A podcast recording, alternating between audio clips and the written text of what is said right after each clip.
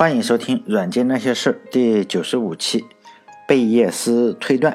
这次是人工智能第二期贝叶斯推断。在这个世界上呢，至少有两类事情，一类呢是非常确定的，一类是非常的，是不一定确定的。比如说，我现在说今年冬天的北京还是有雾霾，这个事情呢，基本上是可以确定是一定会发生的。还有就是我们在看电视也好，还是在嗯看以前的报道也好，经常会呃看电视吧。比如说某某万岁嘛，这个皇上什么什么万岁，这个事情也是确定的，就是呢还确定不会发生，就没有人可以活一万岁。还有一些事情是不太确定的，比如说我们扔了一个硬币，然后去猜它的正反，或者你在路上哎看到一个姑娘，然后去问人家要不要给你电话，这种事情呢，人家不一定会真的给你电话，这种事情就是不一定确定发生的。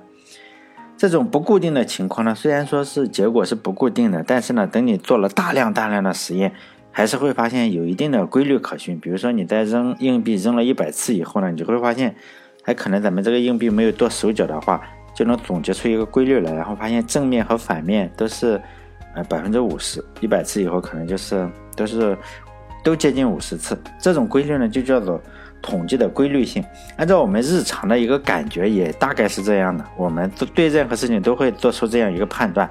比如说我们在 QQ 群里或者是微信群里啊，其实我们不用看真的看内容，只要看一下谁在发言，看一下是谁经常讲话，也就知道大概这个人经常讲什么类型的话，都是知道的。比如说有些人就喜欢在群里开车，然后你这样看一眼，看一眼他，然后你就知道，哎，大概就就是在开车。其实按照这个统计的规律性呢，我们是个人都能猜个八九不离十。比如说，呃，如果有人听我这音频的话，就比如说我也做了快一百期了，也就要结束了。按照道理的话，也是有规律可循的。就是我大部分时间呢都是打着就是说讲软件的幌子呢，天南地北的在瞎扯瞎扯淡是吧？因为我上一期讲的是这个人工智能嘛。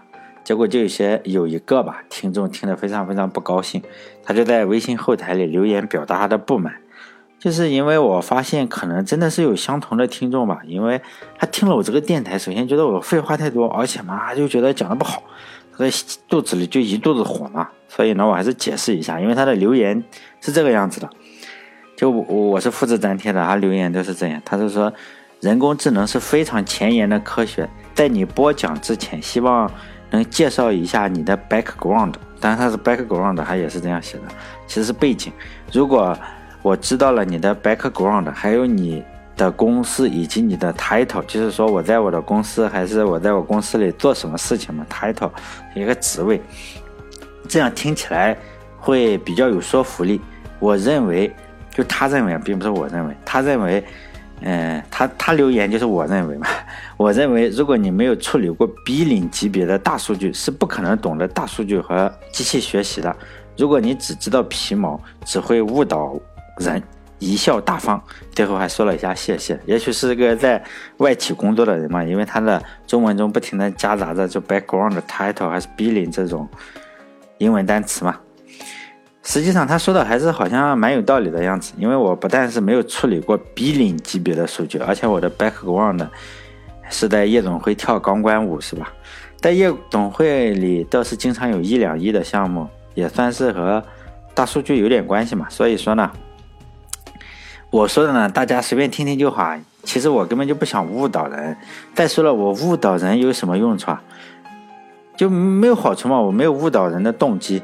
我讲的人工智能呢，也不是我胡编乱造的。基本上，因为都是我个人的兴趣嘛。因为我到处去看，比如说我看的最多的就是吴恩达，就是百度现在已经辞职的那个人。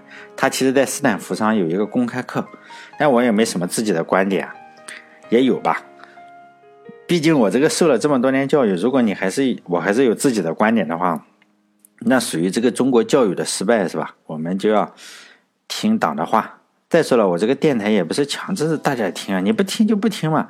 如果你觉得我这个讲的烂，完全可以不听。我又不是新闻联播，非得让我证明说我在播讲之前还得证明我有资格讲人工智能，就是有点强人所难嘛，是吧？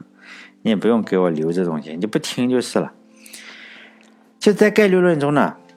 实际上是不是只有一个学派？至少呢存在两个学派，一个是频率学派，另一个是贝叶斯学派。如果大家看过一个电影，算是比较好的电影嘛，就《蝙蝠侠：黑暗骑士》那部电影的话，就是说那个主女主角实在是不是很好看，起码我个人觉得不是很好看，可能老外觉得很好看，就是那种马吉，他这个还不如还不如那个哈，呃。汤姆克鲁斯的还不如 Rachel 好看是吗？第一部是 Rachel，结果到了第二部是 Maggie，这个就我觉得不是很好看。但是它整个电影在我心目中还算是经典了。就里面的蝙蝠侠和这个检察官呢，都是被这个女主角迷的就不行。但这个女主角呢，后来被小丑杀了，就是在非常巨大的打击之下嘛，就是死了嘛。这两个男人就很痛苦嘛。在这种巨大的打击之下，蝙蝠侠也变得更强大了，是吧？在痛以痛苦为力量。但这个检察官呢，就彻底的沦陷了，就迷失了。他就开始玩一种杀人游戏，他就扔一个硬币，然后去猜正反。如果猜错了呢，就一枪把你崩了。我们可以设想这样一个情况：就我们很不幸嘛，然后哎碰到了这个检察官，然后他说：“你这个，我们来玩一下猜硬币的游戏吧。猜错了是吧？就给你个安慰奖，给一枪。”但生活就这么残酷。如果我们上过学的话，学过概率，就知道。这个硬币啊，我们只有一半的机会能活下来，毕竟百分之五十的机会，就这种人嘛，就是说认为有百分之五十的机会活下来的人，就是说这种人就算是概率论中的频率学派。但是呢，我不是频率学派的人。这时候呢，我们应该是讨价还价嘛，毕竟你有可能被挨一枪，应该像年轻的共产党员、革命烈士陈然一样，面对这个死亡，我放声大笑。检察官的枪口在笑声中动摇，然后你就应该冷静的跟他说：“我不相信抛硬币的正反是公平的。”就是说，因为我们贝叶斯学派嘛，我们贝叶斯学派就是说，概率这个东西呢是一个人的主观观念，这表明我对你手中这个硬币的一种相信程度。比如说，我现在不相信你这个，呃，硬币是百分之五十的，就正反不是百分之五十。我是频率学，呃，频率学派可能会直接就相信嘛，哎，客观世界。但是概率学派就是说，是我自己内心呀，内心对这个世界的一个投影，一个预期吧。这时候，这时候检察官就觉得，我靠，竟然有这种人，他可能会反问你说，你是不是不想死啊，是吧？你想怎么搞？这时候，频，呃，概率学派呢，就是贝叶斯概率这边就应该解释一下，就是说。贝叶斯学派的信念呢，实际上是脑袋中的信念和这个外部世界去交互。就是说，你说你这个呃硬币是百分之五十，就是完全的，我就相信你，就是说这不可能的，因为这百分之五十呢，只是这个贝叶斯学派中一个叫什么叫先验概率，就是你可以这样说，我也可以暂时相信，但是呢，非常的主观，这个是不算数的，得验证一下。那怎么验证呢？这时候。检察官可能就，如果还没有杀你的，还没还没有开枪的话，杀一个人还不感觉到好难的话，因为他可能会说你这个要怎么去验证？这时候我们为了活命嘛，就应该是解释一下如何验证。贝叶斯学派该如何验证？就是说我暂时相信是有百分之五十的可能是正反，但是呢，这是先验概率，你得给我一个真实的数据，我再修正一下。怎么修正呢？就是你先抛十万次嘛，你先抛个十万次硬币，根据这十万次的值，然后呢，我再根据贝叶斯公式，就是求解，叫后后验概率，就看看我先验的这个零点五对不对。如果不对呢，咱们就修正，不停的在修正，不停的在修正，然后就得到这个后验概率的一个分布，然后最后呢，得到呃可能就是条件期望的最大值啊，这就概率中咱们学的东西。最后呢，我们才决定，哎，你这个硬币行不行？要不要来再搞一下，看看要不要挨这一枪？如果我们去手工计算的话，就感觉到有点无奈嘛，因为计算的难度实在是有点大，你要不停的去算，每一个值呢都是与以前的值都是相关的。你每抛一个硬币呢，并不是独立事件，就是条件概率嘛，就是不停的有条件概率。所以呢，这个贝叶斯刚刚推出的时候。在没有计算机的帮助下呢，实际上是非常难以运算的，因此呢，它实际上是不受待见。但后来呢，这个有了计算机嘛，整个的贝叶斯决策已经变成了自动化的一个运算。因此呢，这个自动化的运算后来就有个名字呢，就叫机器学习。这时候说实在，检察官应该感觉到学了新知识，应该感到欢呼，应该鼓掌什么的，因为这就是机器学习，这是一个最简单的机器学习算法，叫做朴朴素贝叶斯。其实扔不了几次的话，在这个电影中，如果大家看过的话，就知道了嘛。因为这个检察官纯粹就是想杀人，他这个硬币是特制的，两边都是一模一样，就是两边都是人头，因为他是怎么扔都是一样嘛，只是。他自己知道底牌，他只是给自己哎杀人找一个借口，因为你扔多少次，结果都是一样的嘛。如果是频率学派的话，就相信了百分之五十，肯定被人一枪崩了。但是贝叶斯学派，我们不相信嘛，就先验的，我们不相信先验概率，我们不相信，得经过一些这个啊运算以后，我们相信后验概率，而且抛的越多越好，是吗？就是大数据越多越好。所以呢，贝叶斯就救了我们一命，因为我们知道了嘛，那你抛个三五次都是有头像的那一面，显然 你这个硬币有问题嘛。所以呢，就是说，呃，在这里突然我想起了一个事情，就是检察官啊，他知道这个硬币，现在这个彩票也是一样，他们都知道底牌，他们按概率你永远赢不了。所以呢，我对买这种彩票的人，我基本上就一句话嘛，谁买谁傻逼。我再重复一下，真的，谁买彩票谁傻逼。除非你觉得钱多的没地方花，其实呢，你可以去夜总会去救济这个失学的少女、失学少女，多好！或者可以打赏我这个公众号，因为自从这个 iOS 设备不能打赏，苹果手机也能不能打赏这个微信公众号以后，我现在公众号的收入已经从每篇的三十五块钱减少到十块钱，所以呢，我估计啊，以前打赏的时候，就 iOS 设备，起码我这个公众号中的。iOS 设备打赏额，呃，打赏的额度大概是百分之七十左右，因此它一下子，哎，现在只剩百分之三十了，所以十块钱。因此我放了一个接受打赏的二维码，就下面啊，这篇公众号后面有个二维码，结果呢，每次收到的都是零点零一元，都非常吉利的数字，零点零一元，就一分钱、六分钱、八分钱、一毛二分钱，都是这种的打赏，所以让我觉得这个生活真是一个。一盒巧克力糖是吧？你根本不知道下一刻会是什么味道的。我们再说一下人工智能，就现在人工智能非常的火，为什么我又说又呢？因为人工智能已经火过好多次了，其实这一次只是又一火一次，并不是说突然火起来了。别的算法先不说，我们这一个主要是说贝叶斯算法嘛。我认为这个贝叶斯算法是百分之百没有机会超过人类，就不会说像。现在很多人说啊，二零一五年或者二零五零年什么时候超越人类啊？有什么起点呀？因为我个人觉得，用概率和数理统计的机器学习，其实和这个人类的智能关系根本没什么关系。如果有点关系的话，可能就是推测差不多。因为这个系列的算法，尤其是用这个贝叶斯啊去推断的这个算法，其实就是用借助一些计算机来做咱们统计学生的线性回归。或者非线性回归，总体来说就是做一些回归的运算。形象的来说，就是咱们平面上有一系列的点，我们用一条光滑的曲线把它连起来。因为这个点都是分布在平面上，大家能想到吧？每个人的数据都是一个点，你要把一条曲线把所有连起来是不可能的。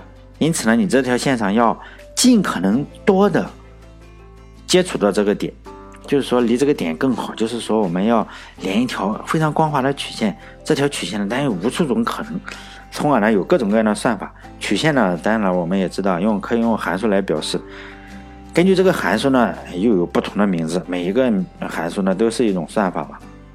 朴素的这个贝叶斯算法呢，实际上已经非常广泛的应用在如何去分辨垃圾邮件呀，还有如何去找恐怖分子，还有如何就是说根据你你这个。人分分类，然后怎么给你推送什么样的广告？甚至啊，就现在啊，有些人就大牛，有现在尤其这种能够在网络上发出声音，并且被媒体广泛报道的人呢，一般都是行业的大牛。他们最近我才看到，他说机器学习呢会比你更了解你，但我个人觉得这是胡扯。我觉得不只是机器学习啊。就是说，人工智能永远也不可能比人更了解人。他说的就是说，机器学习是一种，呃，读心术啊，就是我读你心中能能能能说什么东西嘛。这当然都是夸大其词。我就讲一个小故事嘛。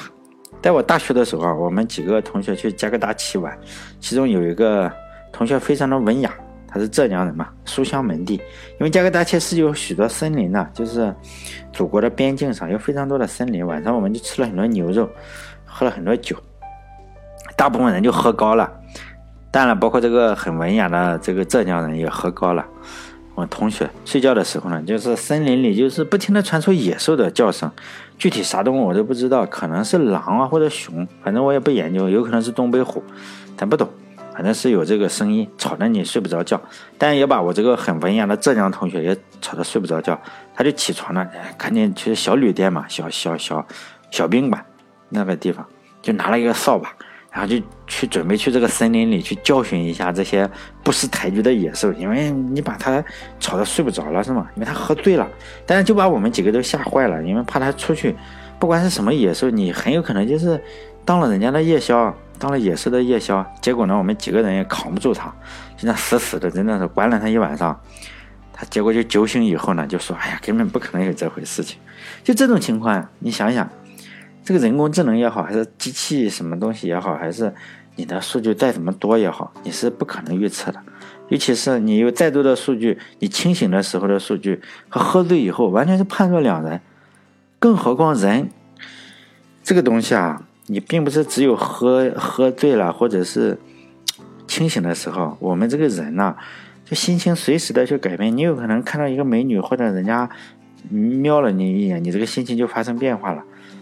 所以呢，我就觉得现在最近啊，一些这些 IT 界的大牛啊，就开始胡扯。比如说最近呢，什么二零五零年，这个人工智能完全超越人类啊。还有更胡扯的，就是说它可以现在说，它可以提前七秒钟去准确的预测到你的下一步行动。也就是说，我现在在这坐在这里胡扯，七秒钟之后，他知道我下一步要干啥。这明显就是吹牛不上税嘛。但是呢，这种大忽悠，粉丝又多，你还不能喷他。喷他，你就会被粉丝反喷死。当然，我个人倒是希望这个人工智能真的这么厉害，能够帮助我解决这样一个困扰我很久的问题。比如说，我到底是喜欢汤唯多一些，还是喜欢高圆圆多一些？因为这个问题呢，我觉得只能靠他们所说的大数据来帮我解决了。因为我自己永远都想不明白，我到底喜欢哪个多一些，只能靠他们这些大忽悠了。好了，这一期就到这里。再见。